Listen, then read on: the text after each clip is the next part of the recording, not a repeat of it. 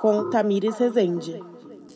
Olá, olá pessoas! Sejam todos bem-vindos a mais um episódio do GordaCast. Como vocês sabem, esse é o nosso espaço de conversas questionadoras. E a entrevista do nosso papo de hoje foi gravada lá no dia 11 de outubro do ano passado. Mas a forma com que a mídia aborda o corpo gordo todos os dias torna essa pauta muito, muito, muito atual. De outubro para cá aconteceram tantos casos de ridicularização do corpo gordo e gordofobia na mídia que não dá para contar nos dedos das mãos. Lá no quarto episódio, nós recebemos a escritora paulistana e autora do livro Amor Plus Size, Larissa Siriani, e falamos sobre o papel da leitura na construção da autoimagem. Todos os livros que eu li eram sempre as mesmas meninas padrãozinho, com os mesmos caras padrãozinho, a mesma menina que não se acha bonita, que se enxerga pelos olhos de outro cara e blá blá blá. E eu comecei a ficar muito estressado com isso, porque, tipo, como é que você constrói uma identidade se você não tem um espelho? Eu diria que esse nosso episódio de hoje é mais um degrau na discussão do papel da mídia e do entretenimento na construção dos padrões e, consequentemente, dessa nossa sensação de inadequação em um mundo em que as capacidades da pessoa gorda são questionadas e desvalidadas pelo tamanho do nosso corpo. Hoje recebemos aqui no GordaCast a jornalista e a autora da tese de doutorado. O Peso e a Mídia, uma autoetnografia da gordofobia sob o olhar da complexidade, Agnes Arruda.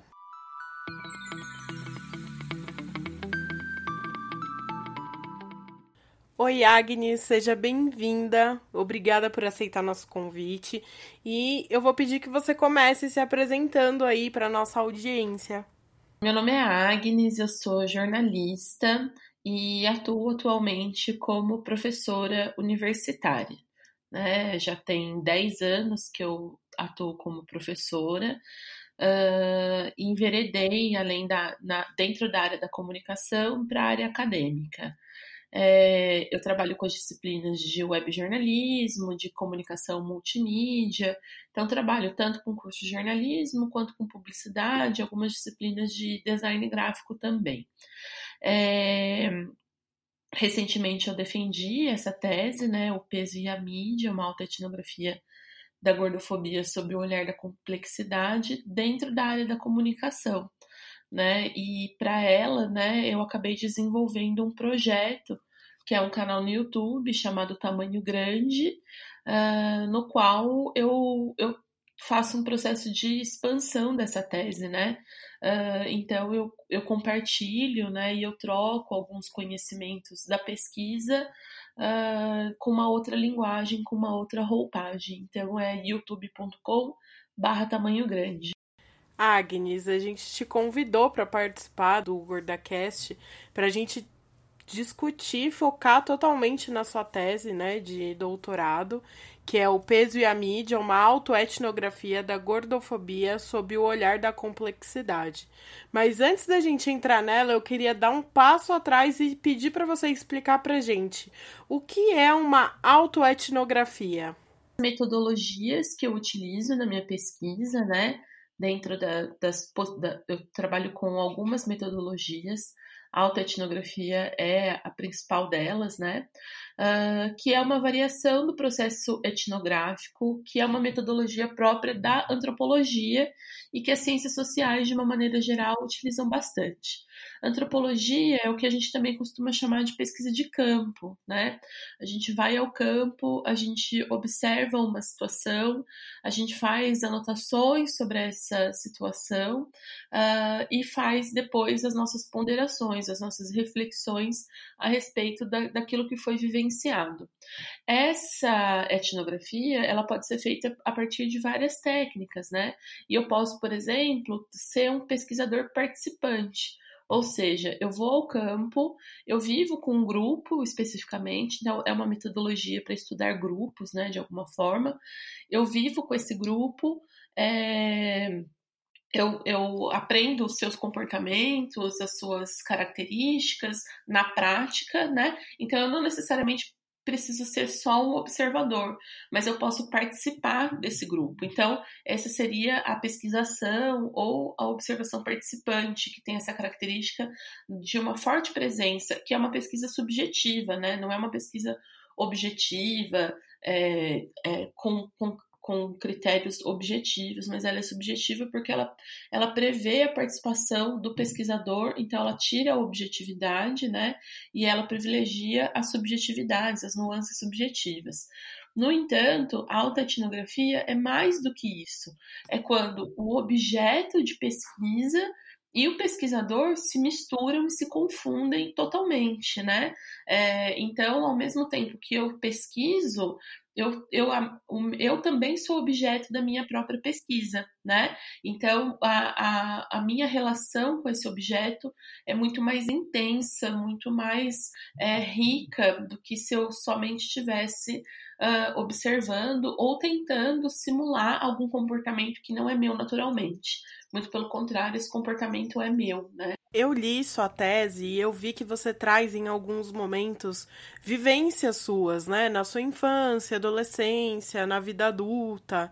Então, você compartilha um pouco também desses momentos pessoais. A estrutura da tese, ela conta com, com parte de um capítulo especificamente, é, em que eu trago esses relatos da minha vida, né?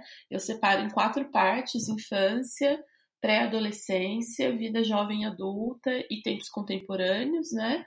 Uh, com as narrativas que mais de gordofobia que eu vivenciei, uh, que mais me marcaram, né? Que transformando isso em um texto, em uma narrativa, eu consigo jogar um olhar crítico sobre isso dentro da minha área de pesquisa, que é a área da comunicação.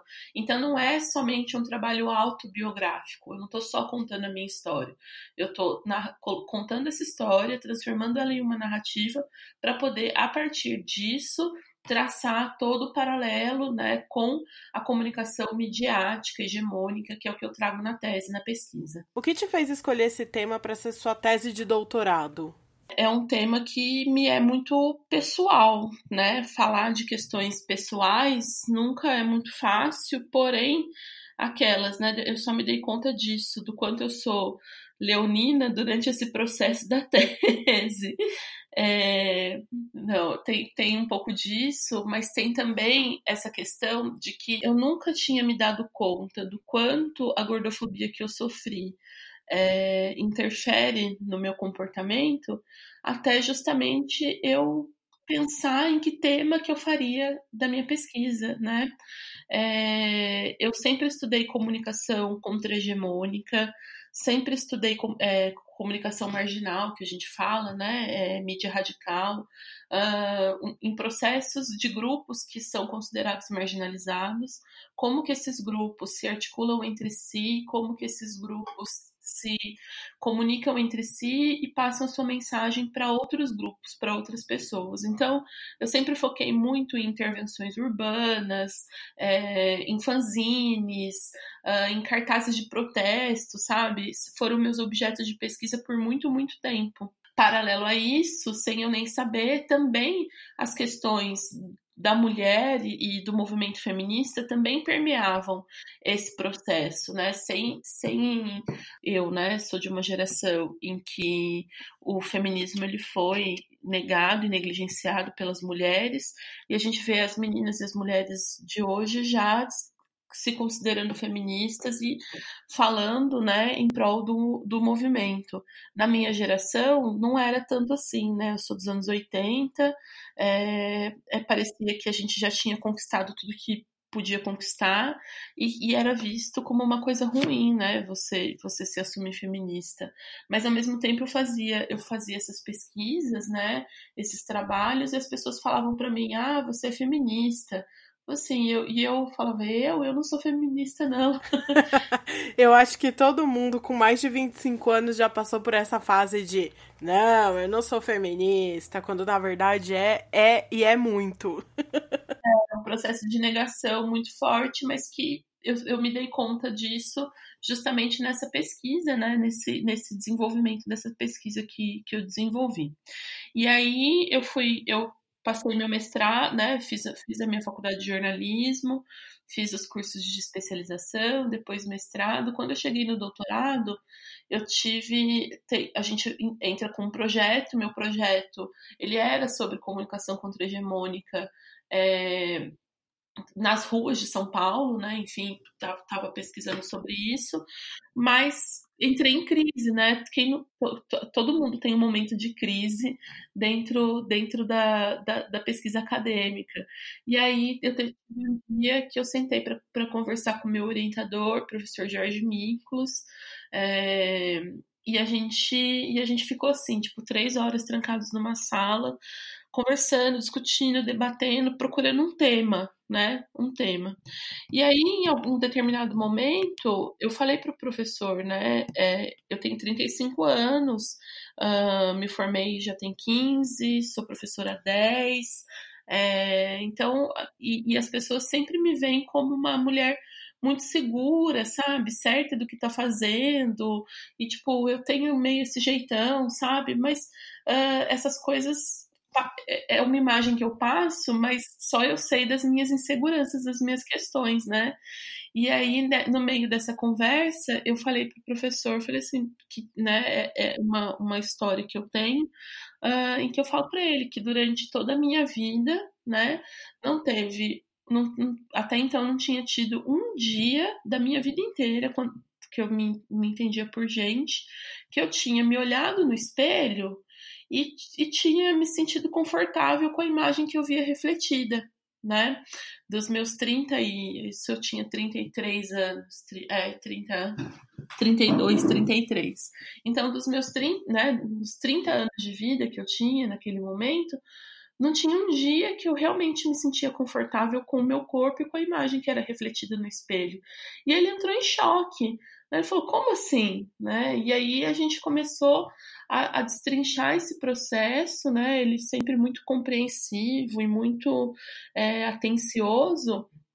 E ele identificou aí um, o, o tema, né? O tema da pesquisa. Ele falou assim, eu acho que você precisa falar sobre isso, porque a gente não consegue falar sobre gordofobia sem passar pelos processos de comunicação hegemônica. Não tem jeito, né? Não tem jeito. Aí, né, nesse mesmo dia, a gente fez uma pesquisa no banco de teses e dissertações da CAPES, que é o, onde reúnem todas as, as pesquisas científicas do, do, Brasil, assim, né, produzidas no Brasil, que são catalogadas. E a gente jogou a palavra gordofobia nesse banco de, de, de dados e não voltou nenhum resultado dentro da área da comunicação. Então, assim, para a gente era, é muito óbvio o quanto a mídia hegemônica interfere na, nesse processo, mas ninguém estava pesquisando sobre isso, ninguém tinha feito essa pesquisa ainda. E aí ele falou: pronto, tá aí o seu tema. Eu falei, é, tá aí meu tema. Inclusive, você fala sobre a questão da gordofobia, não tá nem em todos os dicionários ainda, né? Então, tem muita gente que não sabe o que é gordofobia e ainda tem gente que confunde gordofobia com pressão estética. Esse, inclusive, foi um dos episódios, o, o primeiro episódio aqui do GordaCast, primeiro episódio com um convidado, que foi com o Bernardo Boechat, em que a gente fala sobre a diferença de gordofobia e pressão estética. Mas ainda é um conceito muito é, pouquíssimo conhecido, né, pelas pessoas. Sim, sim. E, e a necessidade de falar sobre isso é justamente para levar essa compreensão para a gente mesma também entender né, do que se trata, é, mas colocar o assunto na pauta da discussão. Porque é, enquanto a gente não, não souber exatamente do que se trata e não falar o nome e as palavras, porque existe, é, existe uma, uma dificuldade da gente falar também gordofobia, né? Ou falar gordo, gorda, né? Então, enquanto a gente não tratar as coisas pelo nome que elas têm, é como se essas coisas não existissem. A problematização do dicionário não é nem porque a gente não sabe qual é o conceito, mas é uma ideia de que se a palavra não existe, o que ela representa também não existe, sabe? É, e só quem vive, só quem sabe consegue é, materializar isso de uma forma muito muito prática, né? Muito muito palpável e visível. Por isso também a escolha dessa metodologia, né? Uh, que é uma questão que eu vivi, vivenciei a minha vida toda é, mas que, que o fato de não ser falado, nem eu sabia. Então, assim, eu demorei 30 anos para perceber que eu sofria gordofobia, né? É muito louco isso. Você trouxe uma fala aqui que me tocou profundamente e que eu tenho certeza que vai tocar muita gente que está nos ouvindo agora, que é sobre você sempre ter passado uma imagem de mulher segura, né? E, e, de uma mulher que é confortável com os papéis que exerce, então você como professora, como jornalista, e ao mesmo tempo não ter um dia da sua vida em que você se olhava no espelho e se sentisse 100% segura com a sua imagem. Eu acho que todas as mulheres passam por isso, né? Porque todas as mulheres sofrem pressão estética mas nós, mulheres gordas, a gente passa por isso em, uma, em um grau muito maior. E também em graus de privação de, de direitos, como de ir num teatro e ter uma cadeira em que você possa sentar confortavelmente e não ter que se preocupar com isso. Eu queria te perguntar como você identifica que a mídia é, impactou nesse seu desconforto com a sua própria imagem, né? Nessa sua autopercepção. É, eu tenho. Eu te, a primeira lembrança que eu tenho é narrada na, na, na tese, né? Quando, quando eu, eu, eu sempre gostei de dançar, né? É, e, eu, e, e assim, eu também sou de uma geração que cresceu vendo televisão, né? Uh, eu cresci vendo Xuxa e eu queria muito ser uma Paquita, imagina. Que, que menina dos anos 80 que não queria ser Paquita, né? Assim, falando de uma maneira muito muito abrangente. E para mim, né, é, tipo, eu poderia ser uma Paquita, eu não via nenhuma diferença. É, que, que, algo que me, me, diferenciasse tanto delas que eu não pudesse ser uma Paquita assim, né? Então eu dançava, eu cantava, eu fazia performances para os meus pais, para os meus tios, sabe aquela coisa assim? E aí um dia eu tava assistindo Fantasia, né? Que é um um, um, filme, um clássico da animação da Disney, é, e tem uma, tem uma sequência que é da Dança das Horas, né, com a, com a peça Dança das Horas, e que são os hipopótamos dançando, né, e, e nesse, nesse contexto, os hipopótamos dançando, no contexto do fantasia, é, é, a gente olha, gente, que coisa, que coisa absurda, como pode um hipopótamo grande, gordo, molhado, né? Porque o hipopótamo tá ali sempre molhado, então, né, suado, melecado, que é uma representação midiática também da pessoa gorda, dançar balé que coisa ridícula o, hipopótamo com uma sainha de balé, né? Não faz o menor sentido. E aí eu tava assistindo, recebendo subliminarmente essas mensagens, mas eu não tinha me dado conta. Quando entrou um, tio meu na sala, olhou para a TV, olhou para mim e falou assim: "Ó, oh, você ali" né? E ali eu percebi que, poxa vida, então eu não era igual uma Paquita, eu era igual um hipopótamo ridículo dançando, sabe? É, e foi nesse momento, assim, que eu me dei conta. E aí, é, só que eu me. Obviamente, eu me dei conta que eu não poderia ser uma Paquita, então eu comecei também nesse momento a procurar outras alternativas, né? Enfim, para minha vida. Então, meu, meu sonho de criança morreu ali, mas também eu não me dei conta do tipo, nossa, olha essa representação, quanto ela me afeta. Também foi uma, uma questão muito, imagina, eu tinha, sei lá, seis, sete anos, enfim. É, e, pra, ir, e aí passa, pass, passam todos os, os processos. É, Outra também sempre fui comparada com a Miss Pig do Muppets, né, que é uma porca que também gosta de cantar, ela é artista, performance, né? Hoje, hoje, né, com esse olhar diferente, olho, cara, que máxima Miss Pig, que máxima os hipopótamos dançando balé, mas é um processo, é necessário um processo de muita desconstrução de padrão, né, do padrão da revista, uh, ah, para você olhar e, e, e se sentir representado de uma maneira positiva e não de uma maneira negativa, porque essas representações elas têm essa carga negativa, né? Não tem, não tem como fugir. Sabe que eu sou uma. Eu amo ler, amo, amo ler. É, a gente teve até um episódio aqui com a Larissa Siriani em que a gente fala sobre é, a importância da literatura né, na construção da nossa autoimagem. E eu, como uma boa pisciana que sou, eu amo ler romances, né? E é impressionante como, por mais incríveis que sejam os autores, né, da, daquela história, daquele livro, sempre, sempre tem um, alguma fala de conotação gordofóbica é, que traz alguma conotação negativa com relação ao corpo gordo. Então, às vezes, a personagem que engravida e, e enfatiza como ela vai ficar ridícula quando ela ganhar peso por conta da gravidez, o que é um absurdo, né, gente? Então, eu quero puxar o nosso papo pro hoje, né? E eu quero te perguntar, você acha que em 2020 é, o gordo atualmente ele é bem representado na mídia? Não, de jeito nenhum. De jeito nenhum. Existem boas representações, né? É, mas isso são total, totais exceções, de uma maneira geral. E aí a gente fala dessa mídia de consumo mesmo, né? é, massificada, não. Eu tenho, e aí, assim, eu trabalho com muitos, muitos exemplos mostrando essa representação negativada, né, da pessoa gorda. E, e, e deu trabalho para achar uma representação positivada, né, é, que, que é basicamente o, o caminho do fim, assim.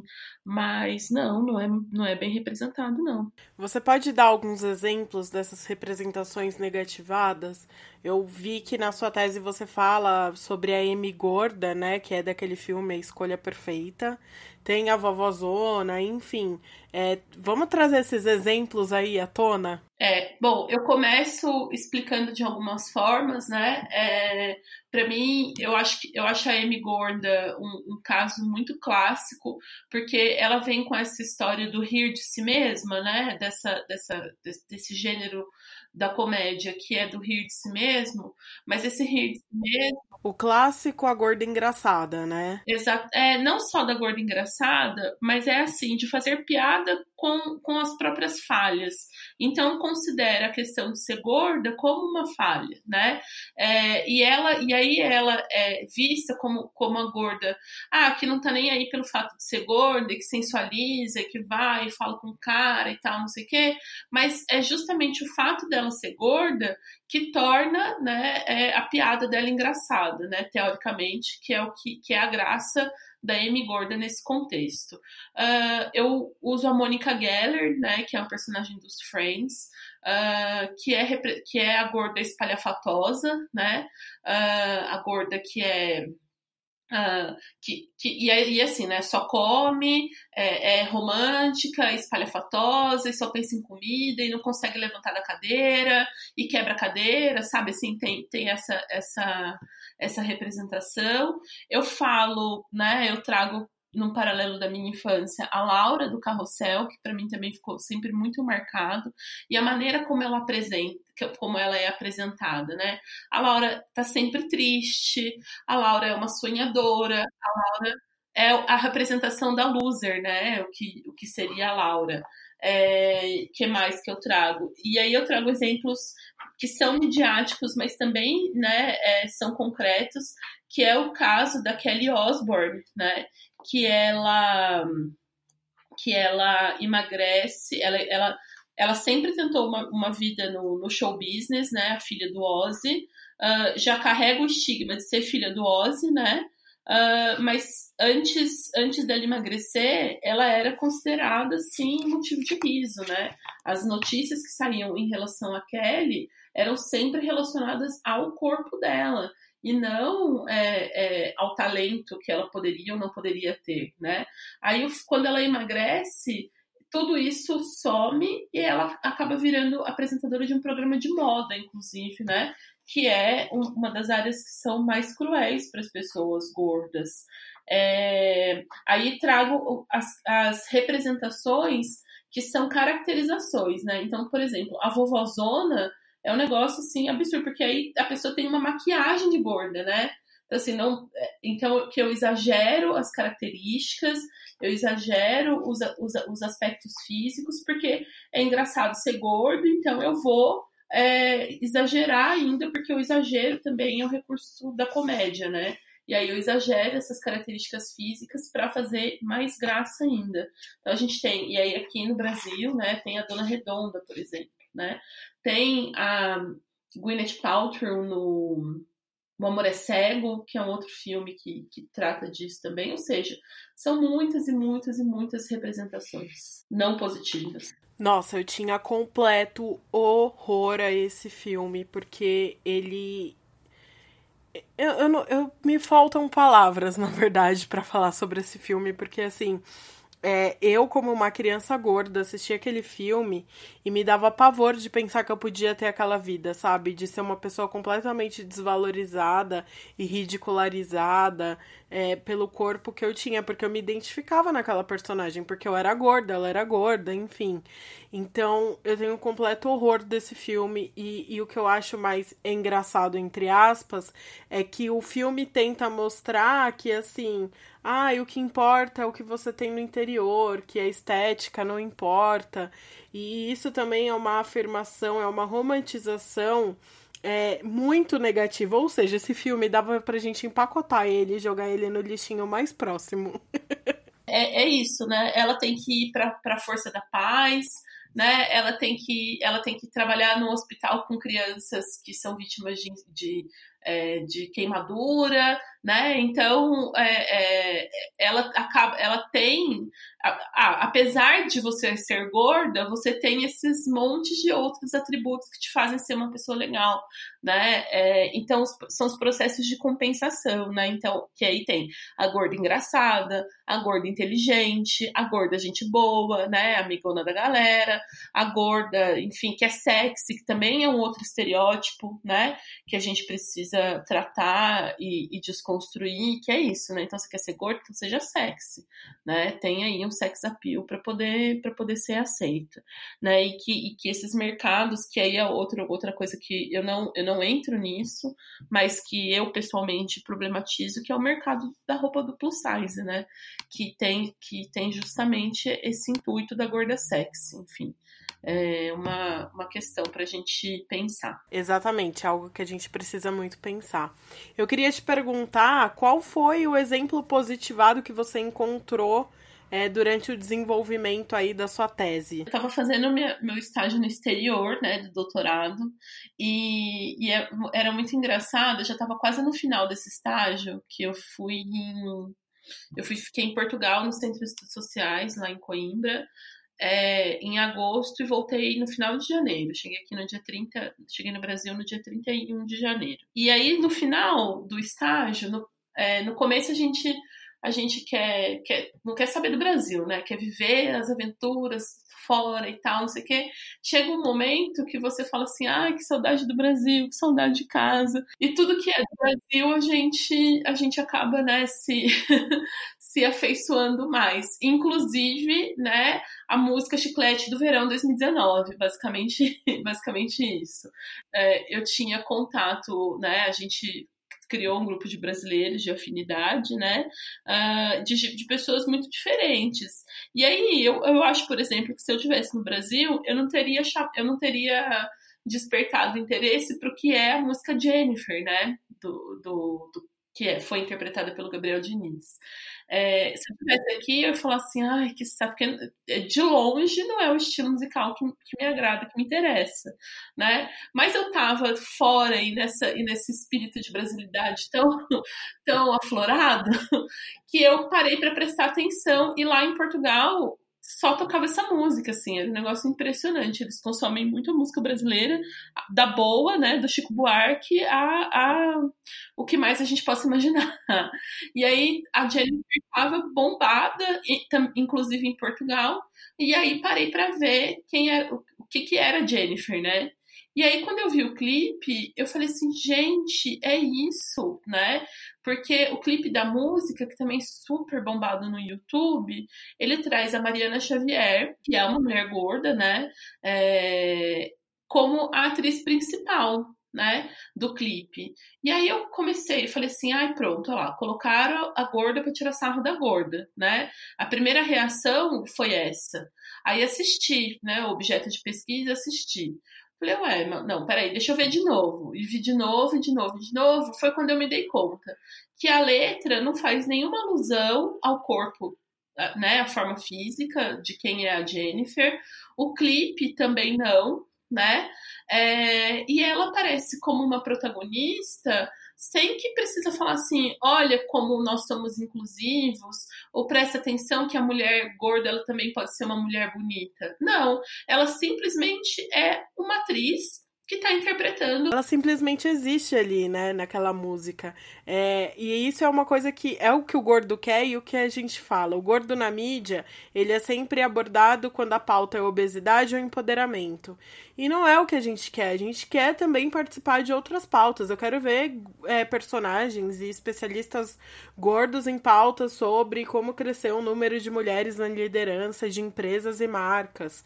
Então, eu quero o gordo em pautas que vão além do empoderamento da obesidade, sabe? Porque nós somos pessoas, somos profissionais e a gente habita esse mundo. Consequentemente, todos os assuntos também são de nosso interesse e a gente pode sim encabeçá-los, né? como outras, né? Como tantas outras. Então, e aí ser o fato da Jennifer estar tá ali, né? Da Mariana Xavier estar tá ali como a Jennifer, sem nenhum realce, né? Para alguma questão, seja de ativismo, ou seja, falando dos problemas da obesidade, né? Que aí tem, tem um outro questionamento sobre essa questão é, da saúde, né? Da preocupação com a saúde, que a gente sabe que não é, que a gordofobia não, não tá, não tá relacionada à preocupação com a saúde, mas essa preocupação com a saúde é um, é um disfarce para cometer a gordofobia, é, me mostra que assim, poxa vida, eu posso, né, é a questão da representatividade, eu posso estar lá, eu posso me sentir bem, né, aquela coisa, eu posso me sentir confortável e segura com quem eu sou, né, e ser protagonista de alguma coisa, porque aí dentro desses papéis de representação, a gente não tem a gorda protagonista, né? É, quando, ela é, quando a gorda é protagonista, ela geralmente passa por um processo de transformação, né? Então tem as, as transformações, que aí tem aquela série é, Insaciável, né, da Netflix, que mostra isso extremamente, né, bem. Então você tem que emagrecer e, e, e, e para isso para você ser aceita. Você acha que a mídia ela é mais dura com a mulher do que com o homem nessa questão da gordofobia? Ah, mas a gente não, não, não nem precisa de tese para isso, né?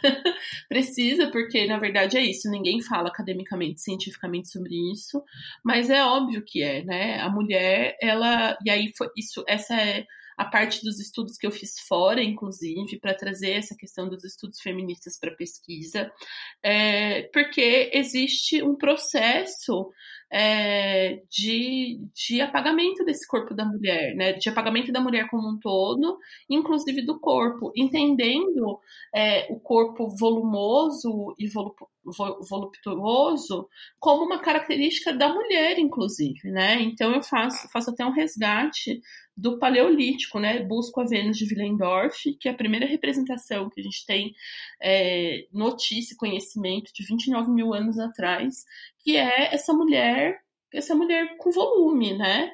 É, e, então a gente começa a perceber a gordura como uma característica feminina. E o cara, quando, quando ele consegue, de alguma forma, né, é, a, o, o, patriarcado, o machismo, seja lá o que for, consegue de alguma forma transformar a gordura em uma característica positiva, né? Quando a gente tem Faustão, Jô Soares, Gilberto Barros, né? Enfim, uma série de bolinha, né? Voltando e falando dos anos 80, é, a, é, consegue fazer uma reversão dessa gordura como uma característica positiva, que não acontece com a mulher, de jeito nenhum, assim, isso não, não acontece. E essa é uma questão, né, que é, é uma discussão do feminismo sobre do corpo da mulher ser objetificado na mídia, né? E aí quando você vem para o recorte da mulher gorda, ela sofre muito mais opressão do que o homem. Muito mais, né? E aí a gente tem todas as interseccionalidades, né? Se, se é periférica, se é negra, né? Enfim, tem, todo, tem todas essas essas interseccionalidades dentro desse processo, mas é inegável que a mulher sofre com a gordofobia muito mais que o homem, né?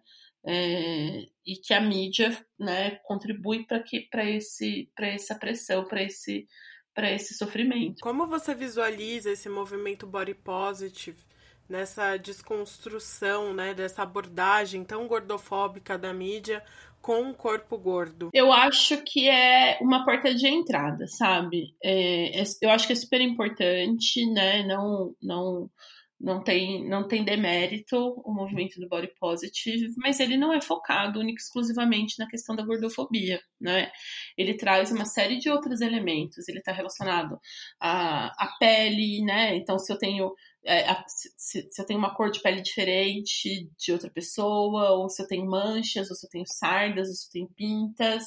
É, ele está relacionado ao, cabelo, aos tipos de cabelo, a cor do olho, a deficiência física, né? Uma série de questões, inclusive a gordofobia, né? É, então eu acho, é, é, eu acho que é muito importante a gente né, ter essa atitude positiva em relação ao nosso corpo, Porém, né, eu não posso colocar tudo no mesmo balaio, assim, né? Então, é, funciona como uma porta de entrada. E aí, uma vez nessa porta de entrada, a gente vai procurando os outros cômodos, né? Então, o que mais que está relacionado aí? E a gente vem nesse, nesse, processo das interseccionalidades, né? Então, focar. É, e eu, eu acho que ele pega muito é, quem. Nesse, nesse primeiro momento de desconstrução, né? Porque é, é um processo de, de apagamento tão forte, tão intenso, que as pessoas não se dão conta do quanto elas estão sendo oprimidas. E aí, geralmente, aí vem alguém e fala, olha, né, ame seu corpo, né, e seu corpo como um todo, as pessoas se despertam para as questões do corpo de uma maneira geral a partir do movimento body positive. Eu acho muito legal, acho muito importante. Porém, né, ele não ele não foca especificamente na questão da gordofobia. E eu acho que é isso que, que, que é a contribuição que eu trago com a pesquisa, focar especificamente na gordofobia. Legal, você fala sobre esse apagamento e eu quero aproveitar para puxar uma pergunta que eu tenho certeza que muita gente que nos ouve não, não entende, que é o que, que é a invisibilização do corpo gordo que tanto se fala nesses movimentos? Cara, se a gente pensar assim, ó, é, que a pessoa gorda, às vezes ela não consegue nem sair de casa, seja porque, tipo, não tem uma roupa. Então, come, começa. Eu acho que a, a roupa, para mim, é, é, é uma coisa que representa tudo isso, sabe? Porque a gente. Imagina, a gente vive numa sociedade do consumo, né? Em que a gente não consegue comprar roupa, basicamente. É isso, né? É, então, a, a pessoa não consegue sair de casa porque ela não tem roupa. Aí ela não passa na catraca do ônibus. Se ela passa, é, ela não consegue sentar confortavelmente nessa catraca. A cadeira do cinema não comporta o corpo dela, assim como aquela cadeira de plástico do bar para tomar uma cerveja com os amigos, sabe? É, dentro. E aí a cadeira da empresa, da firma, também não vai comportar.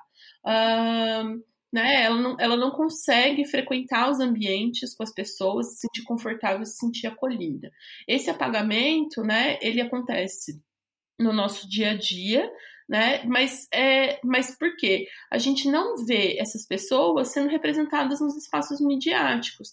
Então, eu falo dessa imbricação, né? De como uma coisa está diretamente relacionada à outra. Porque não tem uma pessoa gorda, por exemplo, apresentando um telejornal ou sendo repórter de televisão ou sendo protagonista de uma novela, ou sendo personagem de uma novela, sem que a sua característica de ser gorda seja é, exaltada o tempo todo, positiva ou negativamente, né? É, como, por exemplo, teve, teve outra personagem, a Persephone, né? É, que também era é, né, que era louca para casar e tal, porque é isso, a mulher gorda também é uma mulher solitária, né, é, é, renegada, enfim, ninguém quer namorar com ela, é uma coisa que é muito negada a mulher gorda, né, a sexualidade negada, a afetividade negada, né, é, é muito, muito louco isso.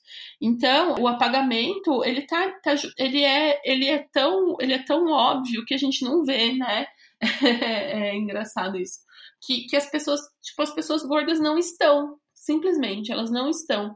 E aí, por, e aí essa, o fato delas não estarem, delas não serem representadas, tem consequências uh, no concreto, né? Nesse, nesse, num processo, por exemplo, é, de contratação de, de trabalho, porque é, se a pessoa, quando a pessoa é representada, ela é representada de uma forma negativa.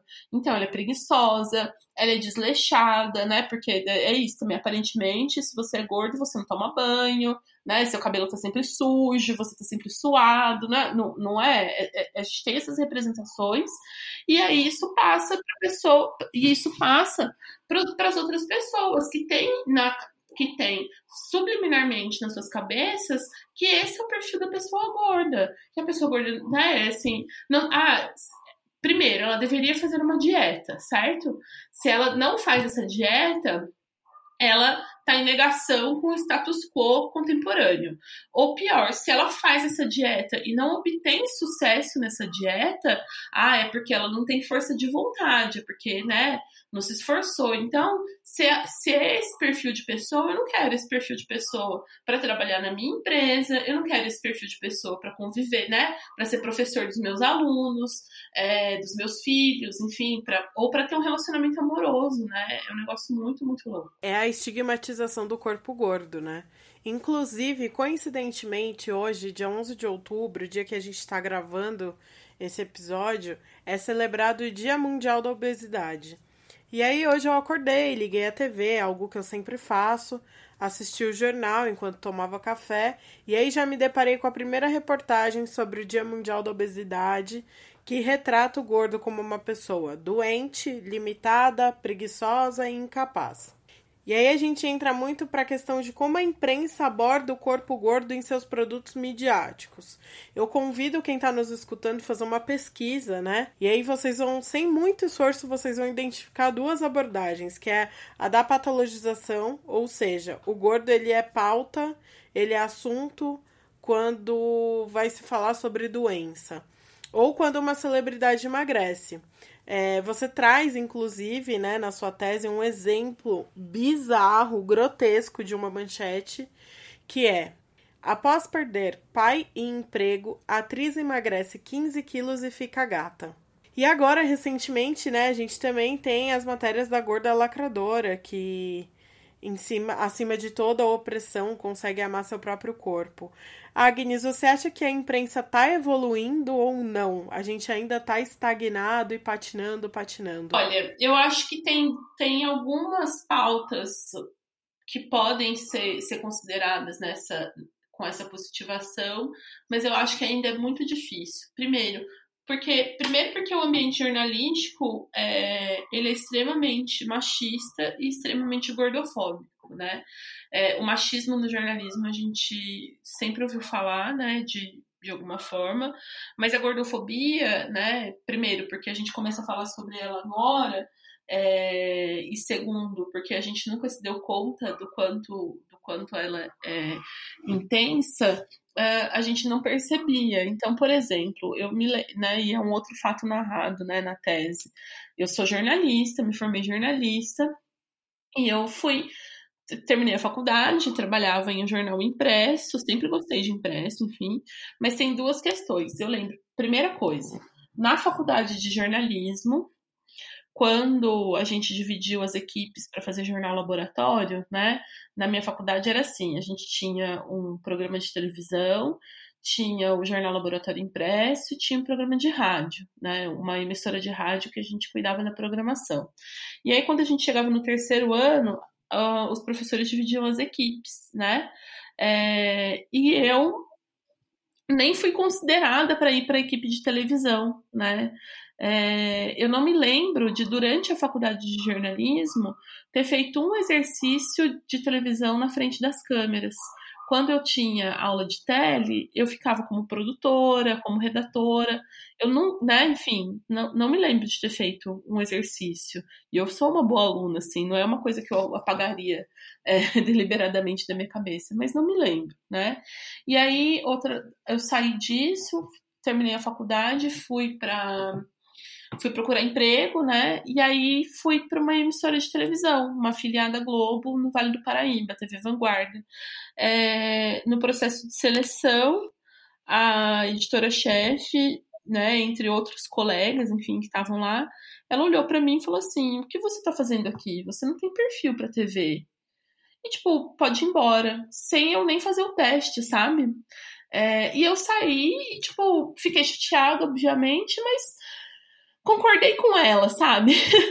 tipo, que olha que absurdo, eu não tinha mesmo perfil, porque assim como você contou que, que é o seu caso, o meu caso também é. Sempre foi uma criança gorda, uma, né, uma jovem gorda, adolescente, uma mulher gorda hoje. É, então, eu assim, assim, eu que tava louca mesmo, aquele ali não era o meu lugar, né? É, e aí, esse ano vem à tona é, o caso de uma das que, que tipo, ganhou a mídia nacional, né, a Michelle Sampaio, uh, que foi mandada embora por estar fora de, desse padrão dessa, do que é esse, essa apresentação do telejornal, né? E aí, com o caso da Michelle Sampaio, volta o caso da Michelle Diniz, as duas na mesma situação, da mesma emissora. É, elas engravidaram, né? Então, assim, já tem uma questão do machismo aí, vai engravidar, vai sair, vai tirar licença, aquela confusão toda, e elas não conseguiram, ó, só ser uma Débora Seco da vida, que, né, assim, que também é uma coisa é, é, que é super exaltada na mídia, né? Ah, a pessoa dá a luz e duas semanas depois está na praia de biquíni de tanguinha, né? Enfim, fazendo topless com tudo em cima. Que é irreal um negócio desse, né? É, mais do que isso, elas. Então, e isso vira o padrão e a normalização. E as duas não hum. seguiram esse padrão, essa normalização dentro do, do, sistema Globo e foram demitidas. Então, o jornalismo ele é extremamente gordofóbico, né? machista e gordofóbico. Então, a gente é, tem muito, tem muito, muito, muito trabalho é, para desconstruir essas pautas, né? As pautas da patologização, as pautas do empoderamento e as pautas é, da, do, do, do, body positive, de alguma forma, né? Tem muito, muito trabalho. E eu não vejo uma coisa, é, é, uma coisa fácil de ser feita, né? Enfim, porque é, tá, ela, isso está dentro do sistema hegemônico como um todo, porque não é só o jornalismo, né? Tá, é, é todo o sistema midiático. Já que estamos falando sobre gordofobia na mídia, eu não podia deixar de falar sobre um caso recente que aconteceu no início de junho, em um programa de TV em que uma advogada tirava dúvidas jurídicas a respeito de violência doméstica, e aí ela foi interrompida por uma médica com um convite inusitado. Um convite para quê? Para emagrecer. Vamos ver, eu vou fazer uma pergunta difícil para a doutora Sandra e eu quero saber se ela vai aceitar. Nossa, desafio. Vamos lá. Bom, minha vida é um desafio, agora depende o que é, né? Vamos, vamos ver. Nossa, eu fiquei preocupada agora. Sandrinha, se eu te pedir uma coisa, você me ajuda?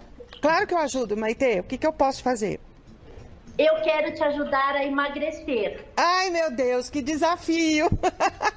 Meu Deus! Maite, não acredito, na pauta! Maite, pauta jurídica. Eu convidei a Andrea Gouveia, a arroba Gordeia, que é publicitária e foi uma das primeiras produtoras de conteúdo a abordar quão gordofóbica foi essa interrupção, com esse convite inusitado e quão problemático é. Então fala aí, ideia. Oi, pessoal, como que vocês estão? Meu nome é Andréia Gouveia, eu sou criadora de conteúdo no Instagram, falo sobre gordofobia, falo sobre amor próprio. Se você quiser me seguir, é gordeia, underline. E eu vim falar um pouquinho sobre o caso do programa Mulheres da Rede Gazeta, né? Que acabou cometendo um caso de gordofobia bem grave é, no ambiente de trabalho, por incrível que pareça, dentro de um programa de TV. É, uma profissional, né, que estava no meio de uma pauta jurídica, que era uma advogada chamada Sandra Daniotti, ela estava conduzindo uma pauta sobre violência contra a família e violência contra a mulher na pandemia, e ela estava respondendo muito bem, é uma mulher extremamente capacitada, é, ela tem doutorado, ela tem duas faculdades, é, é extremamente gabaritada para falar o que ela fala e estava conduzindo muito bem a entrevista. É, quando abriu para as respostas e para, na verdade, quando abriu para perguntas do público, é, entrou uma médica, que é uma médica que já participa do programa, que é uma endocrinologista, perguntando se a Sandra ajudava ela em um caso. E a Sandra falou, claro que eu ajudo, sem problema nenhum. E aí o caso que era que ela fez a pergunta bem direta para a Sandra. Você me ajuda a te emagrecer? Eu quero te ajudar a emagrecer. Isso foi de uma violência extrema. A Sandra ficou extremamente constrangida já na hora e mostra quanto é, nós, pessoas gordas, somos desvalorizadas no ambiente de trabalho, não importando qualquer qualificação que a gente tenha. É uma mulher extremamente qualificada, que estava conduzindo muito bem a matéria, uma advogada muito experiente, e ainda assim ela foi exposta ao vivo em um programa de TV para falar sobre o corpo dela, para falar sobre o emagrecimento dela. E o questionamento que fica é que é até quando o nosso corpo vai ser pauta nos ambientes que a gente não precisa falar dele. Até quando que a gente vai ser constrangido em ambientes que a gente está seguro para falar, em ambientes que a gente tem é, capacidade de falar, que não são é, ambientes de amigos, são ambientes profissionais, até quando que a gente vai ser constrangido, né? Eu acredito que a autoestima profissional da pessoa gorda, ela já é naturalmente mais baixa. É, a gente sempre é, é minado em entrevistas de emprego, a gente sempre tem que mostrar que a gente é capaz em dobro para a gente não ser taxado de preguiçoso, como o mercado de trabalho acredita que a gente é. A gente sempre tem que estudar em dobro, traba trabalhar, em do trabalhar em dobro. E a gente se esforça muito mais do que pessoas magras, né? É, é um absurdo tão grande que a gente que acha que conquistar o mercado de trabalho é só conseguir o trabalho, mas não, a gente tem que conquistar conseguindo o trabalho e mostrar é, conquistando o nosso respeito também, né? É, é isso que eu tenho para dizer. Se você é uma pessoa gorda e está desempregada é, e está com dificuldade de arranjar, arranjar um trabalho, isso tem um motivo e ele chama gordofobia. Depois de toda a polêmica gerada nas redes sociais por essa interrupção e por esse convite tão inusitado, o programa Mulheres convidou uma influenciadora para falar sobre gordofobia e dedicou uma pauta exclusiva ao tema. Que legal que as redes sociais se movimentaram para né, escancarar esse problema e que bom que o Mulheres esteve aberto para abordar e reconhecer o erro. Mas isso é muito corriqueiro na nossa imprensa. Como eu disse antes, no nosso papo com a Agnes, o gordo a todo momento ele é patologizado, ele só é pauta quando o assunto é doença e ele é invisibilizado na nossa imprensa. Agnes, eu queria te perguntar, você como professora, o que tem feito para mudar a cabeça dessa galera, dos nossos futuros jornalistas publicitários com relação ao tema de gordofobia? Bom, eu acho que primeiro a minha, a, a minha própria presença, sabe, já é uma coisa muito legal, porque eles conseguem ver alguém é, que não que não está no padrão da revista é, num, como, como alguém que tem muito a ensinar para eles, né? Então, de alguma forma, isso, isso passa. Mas essas discussões, né? Toda vez que a gente vai trabalhar as, as pautas e, e, as análises e os processos, é, sempre, sempre passam por essa questão, né? Não só em relação à gordofobia, mas em relação à diversidade, à tolerância e à inclusão, de uma certa forma. Né? Então, é, eu tenho o privilégio de trabalhar em um, em um local que permite esse tipo de discussão, né? Então, isso é uma outra questão que dá liberdade para a gente falar sobre isso, e isso é falado, né? Então, acho que a, como é, começa pela representatividade, mas não fica só na subjetividade da representatividade, vai para o concreto de discutir isso nas pautas, nas temáticas e por aí vai. E eu, e tô pensando agora em cursos de extensão sobre isso, sabe? Falar justamente sobre processos de inclusão e diversidade, especificamente na publicidade e propaganda, né? Que também é uma área super, super delicada de ser falada. Agnes, você gostaria de fazer alguma conclusão né, do, de tudo que nós falamos hoje ou a respeito da sua tese? Bom, como a gente diz em ciências humanas e ciências sociais aplicadas, temos considerações finais, né? É, o que eu chego, assim, a, a uma delas é o quanto é que a gente não consegue falar de gordofobia sem falar de mídia, então de mídia hegemônica, né, de, de dentro da área da comunicação, é, que esse processo ele está intimamente relacionado à gordofobia feminina, inclusive, né, é, foi uma questão que foi até pontuada pela banca, está é, diretamente relacionado aos as questões da mídia hegemônica e da representação da mídia hegemônica. Então, eu, eu começo, começo por aí. Uh, além disso, né, que o processo de desconstrução dessa, desse preconceito, né, ele passa por um resgate de, de quem nós realmente somos, né? De quem são as mulheres, do papel da mulher, né? Enfim, de, da compreensão do papel social da mulher e, e, da mulher biológica, ancestral, não, não trazendo para a discussão da, da ancestralidade feminina, questões nesse sentido, mas entender que esse corpo, que é essa gordura que, nos, que querem tanto tirar da gente, ela é natural da gente, sabe assim?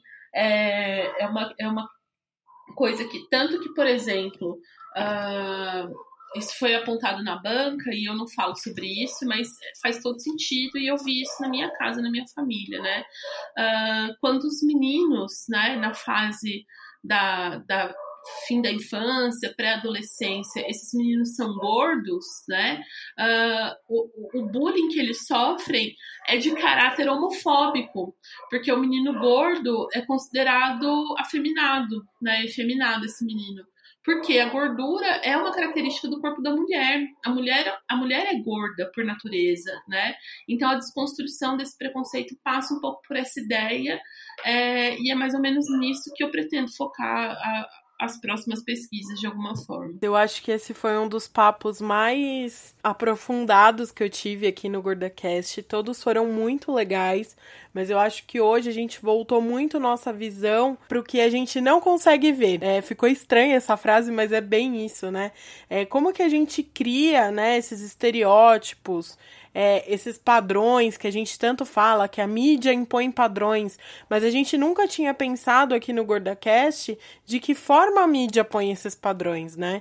E a sua tese é, que a gente abordou aqui 2% dela, porque ela é muito interessante. Ela nos traz luz a esse tema, que eu acho que é muito importante, precisa ser cada vez mais aprofundado quando a gente fala em combater gordofobia.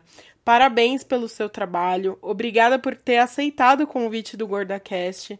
Foi muito importante ter você aqui com a gente hoje. Ah, eu que agradeço, Tamires, é, pelo convite, né? Eu agradeço ao Fábio que fez essa ponte bacana. É, eu estou à disposição. Uh, a gente a gente precisa falar sobre gordofobia, né? Isso, precisamos falar sobre gordofobia. É, e, e, não é fácil, assim, não vou falar que, que é, é isso, né? Não vou falar que é fácil, porque tem, tem todo um processo de, de muita dor também, de relembrar essas histórias e de, de relembrar as coisas pelas quais eu passei, e de ter que nesses ambientes sempre ficar preocupado, ah, mas e se alguém é, me ofender durante a minha palestra, e se alguém questionar, né, enfim, for, for um hater no meu canal no YouTube, sempre tem, né, essa questão. Eu tô dando a minha cara, tá? Eu tô contando a minha história. É, então é muito, muito particular, assim, uh, e precisa de muita terapia, muita cabeça no, no lugar para poder, poder dar continuidade a esse trabalho. Uh, não, só que, no entanto, eu não quero, não, não, não quero ser uma mártir, né? Na verdade, eu quero que as pessoas se sintam confortáveis é, junto comigo, né, para levar essa, esses processos adiante. Porque eu acho que é só pelo processo da representatividade que a gente consegue ter a desconstrução, sabe? É, então, no canal, por exemplo, eu abro, eu abro espaço para quem quiser contar suas histórias, né? E falar sobre, sobre os seus, os seus as suas situações de gordofobia, as suas, seus, as suas inseguranças. Eu também, também tenho esse papel, que eu acho que é isso, né? A gente precisa ser visto, né? E ser visto de uma maneira é, é, diferente do que da qual está sendo mostrada. E, e, então também o canal também está aberto para a gente fazer esse, esse intercâmbio. E para quem estiver ouvindo também, quiser, quiser me procurar, tô, tô sempre à disposição, tá bem? Ah, eu posso falar só mais uma coisa? É, eu tenho, eu tenho um, uma, uma frase, né, que é isso, uh, que uma vez que, que eu ouvi mais de uma vez, né? Uh, e que foi me dita numa situação de, de muito sofrimento, que eu tinha que ser uma gorda, né? Tipo assim, né? Para fazer uma besteira e tal. Mas eu consegui nesse processo todo ressignificar essa frase e do tipo tinha que ser uma gorda, porra, que da hora. Tinha que ser uma gorda para fazer um gorda cash, por exemplo, né? Então também é isso. Uh, e ter, e ter a ideia né, do, do, do gordo como até como um, um, um, elogio, porque é isso, né? Ninguém poderia fazer algo tão bacana, algo tão legal e algo tão autêntico se não fosse gorda, né? Então, assim, tinha que ser uma gorda. Continue, né? E precisando, só, só chamar. Ai, que lindo, amei. Fiquei até emocionado e e eu vou pensar muito nisso agora, né? De tinha que ser uma gorda para fazer uma tese tão tão foda, tão importante quanto essa. Tinha que ser uma gorda para criar um podcast para falar sobre nossos direitos. Tinha que ser uma gorda para criar conteúdos incríveis de moda no Instagram. Então, que bom que somos gordas e que bom que somos competentes. É, fiquei emocionada nesse fim. Agnes, mais uma vez, obrigada. É, eu espero que vocês que estão aí ouvindo do outro lado estejam também tão maravilhados e apaixonados por essa tese da Agnes como eu fiquei. Eu vou deixar o link de acesso à tese dela nos nossos comentários e nas redes sociais do GordaCast. Não deixa de baixar e ler, porque é um conteúdo muito, muito interessante. Nós, como pessoas gordas, precisamos entender um pouco mais de onde vem toda, esse, toda essa opressão e como a gente pode mudar esse cenário para as nossas gerações futuras. Obrigada, um grande beijo e até semana que vem.